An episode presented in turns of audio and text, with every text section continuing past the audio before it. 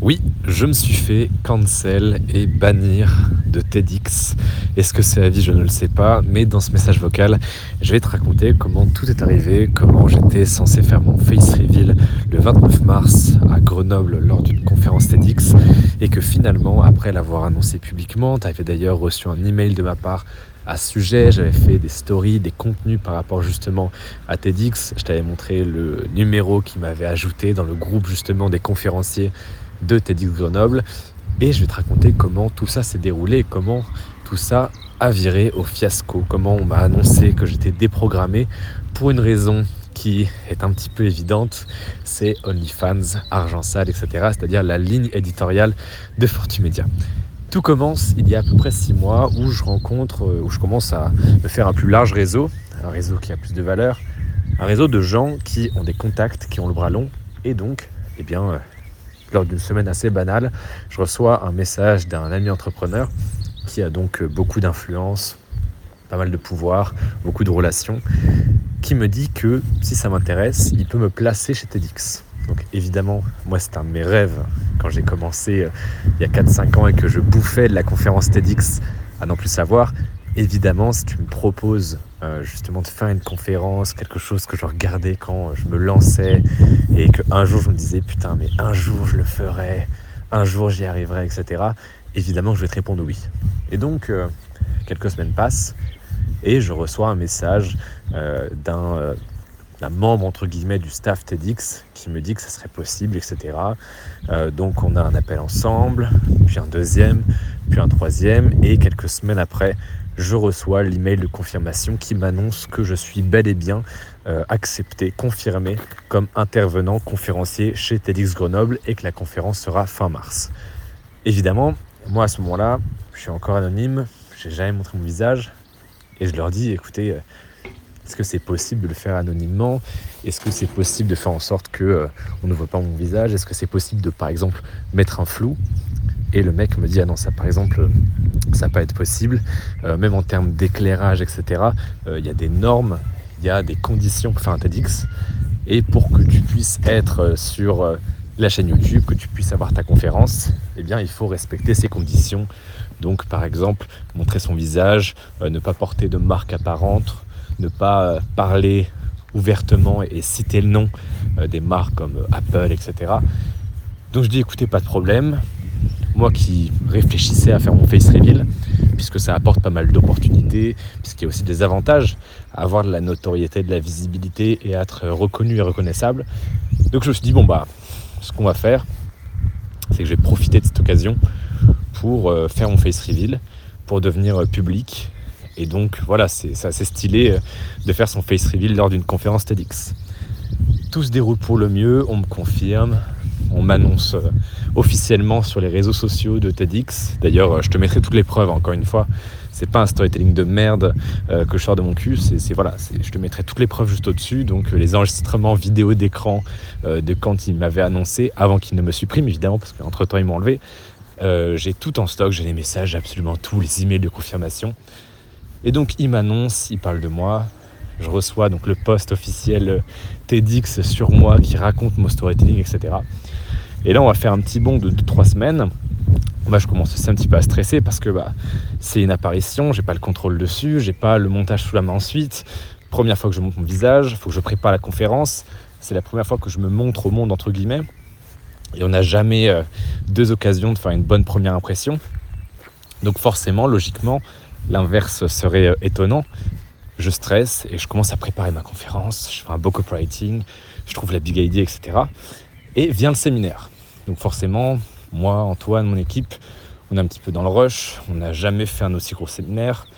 Euh, il y a le lieu à gérer, il y a la sécurité, il y a les intervenants, il faut toujours aussi gérer le côté euh, prod, image, communication sur les réseaux sociaux, etc. Donc ça fait beaucoup de taf, ça fait vraiment beaucoup de taf, et donc je suis énormément dans le rush. Et au milieu de la semaine, je reçois un message WhatsApp à 13h40, je crois, je me souviens encore de l'horaire, puisque euh, je n'ai parlé à Antoine directement, du mec qui m'avait donc accepté chez TEDx, avec qui j'avais fait les appels, qui me dit écoute Manoa, après de longues discussions en interne, on ne peut pas maintenir ta candidature, enfin ta candidature, ta participation, ton intervention au sein de TEDx, etc. pour des raisons qui, après effectivement réflexion, observation, sont que ta ligne éditoriale, ton image ne correspondent pas, pour effectivement causer du tort à TEDx, etc. Je leur dis, bon, c'est à cause de OnlyFans Ils me répondent oui, ça ne m'étonne pas forcément. Après, toujours le profit avant le prestige. Hein, Mais du coup, je leur dis, bon, bah écoutez, euh, est-ce que votre euh, décision est définitive ou pas? Puisque moi, du coup, je l'avais annoncé entre temps par email à mon audience, je te l'avais annoncé à toi, je l'avais dit sur Telegram, je l'avais mis en story, etc.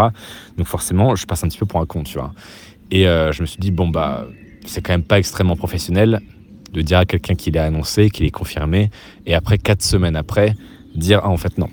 Du coup, je leur demande si leur décision est définitive. Est-ce que euh, si on, discute, on peut effectivement trouver une solution, un compromis, etc. Ce genre de choses. Je envoie ce message, donc en restant très professionnel, etc. Il me dit, écoute, non, la décision est définitive. Euh, ce n'est pas possible pour nous, etc. Je dis bon bah écoutez, très bien. Moi franchement j'ai autre chose à faire, comme je te l'ai dit, je suis dans le rush du séminaire. c'est vraiment le cadet de mes soucis à ce moment-là. Je me dis bon bah c'est chiant pour le face reveal, pour la conférence que j'avais commencé à préparer, mais tant pis. Et là, je reçois un deuxième message qui m'a fait un petit peu sortir de mes gonds, qui me dit en gros, euh, du coup, nous te convoquons avec le directeur euh, interne de la publication TEDx ce lundi euh, à 14h pour un débrief ou je sais pas quoi. Et là, j'étais resté très professionnel jusqu'alors, mais là, je lui dis écoute, mec, déjà que tu me décommandes après m'avoir laissé l'annoncer à mon audience, etc.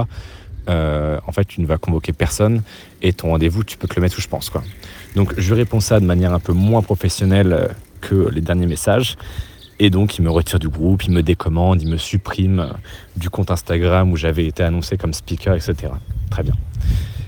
Là forcément, bon j'avais d'autres priorités comme je l'ai expliqué, mais c'est chiant parce que du coup je prévoyais de faire mon face reveal à ce moment-là. J'avais déjà commencé à préparer la conférence qui était bien avancée, j'avais trouvé la big idea, etc. Et de fil en aiguille, comme je te dis, il y a une semaine, j'ai eu l'idée de faire une soirée networking qui aura lieu donc le 27 euh, mai, donc le samedi, à partir de 20h à peu près. J'avais eu cette idée et je me suis dit, bon, bah, je vais en profiter pour faire un petit peu mon face reveal, etc. Je voulais le faire en grande pompe euh, sur TEDx, mais vu que c'est pas possible, bah, on va s'arranger.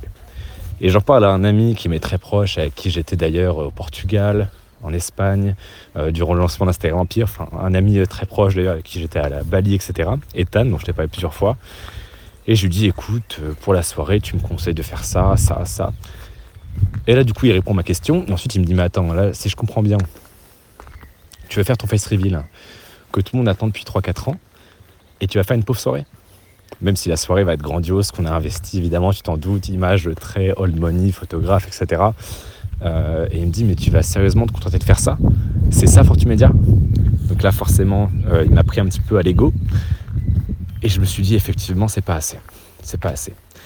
Donc, ce qu'on va faire, c'est que la conférence que j'avais préparée pour TEDx, eh ben, on va leur chier à la gueule et on va la faire nous-mêmes. C'est-à-dire qu'au lieu de dépendre de TEDx, au lieu de se plier à leur code, au lieu de tapiner pour eux, etc., eh ben tant pis, qu'ils aillent se faire enculer. On va la faire nous-mêmes dans une salle que je vais réserver à Paris. Je vais donner l'exacte même conférence et même un petit peu plus, c'est-à-dire tout le côté, puisque j'avais déjà envoyé une V1 euh, au mec qui m'a dit que j'étais décommandé, etc. Il m'avait dit ouais ça c'est un petit peu limite, euh, ça faudra un petit peu censurer, etc. Donc je vais faire la conférence que j'avais prévue pour TEDx en version complète et non censurée ce samedi 27 mai, juste avant la soirée. C'est-à-dire que l'après-midi, il y aura l'après-midi donc conférence pendant deux heures et ensuite donc la soirée networking, etc. Évidemment, euh, j'ai pas encore euh, créé la page de présentation pour réserver ta place, etc. ou tes places, donc pour la conférence et pour la soirée networking. Euh, j'ai reçu à peu près 350 réponses suite à l'email d'hier, donc j'ai même pas pu tout voir, tout lire, etc. Donc ce qu'on va faire, c'est que les 350 emails, je les ai mis de côté, je les ai donnés à Soigny, mon assistante, et ce sont ces personnes. Donc si tu n'as pas encore répondu, va vite le faire. Ces personnes ont été mises dans une liste email à part qui recevront donc euh, le lien de réservation demain, deux heures avant l'email officiel de 19h46 pour réserver leur place avant les autres. Parce qu'encore une fois, euh, là, c'est pas de la fausse urgence. Hein. On n'est pas, euh, on n'est pas chez des formateurs français très connus qui, qui euh, disent qu'il y a un nombre de places limité alors que c'est en ligne et qu'on sait très bien qu'il y a autant de places qu'on veut. Là, c'est vraiment une conférence euh, dans une salle donc à Paris où il n'y aura pas des places euh, pour tout le monde. Je ne sais pas encore combien exactement on aura de sièges. Antoine va me le confirmer dans l'après-midi. Mais en tout cas, il n'y aura pas des places pour tout le monde. Donc, si tu n'as pas encore répondu à l'email d'hier soir pardon, ou à l'email que tu vas recevoir à 19h46, réponds-y maintenant. Comme ça, tu seras à peu près sûr et certain, si réactif, d'avoir une place. Ceci étant dit, je te dis à tout à l'heure dans ta boîte mail 19h46.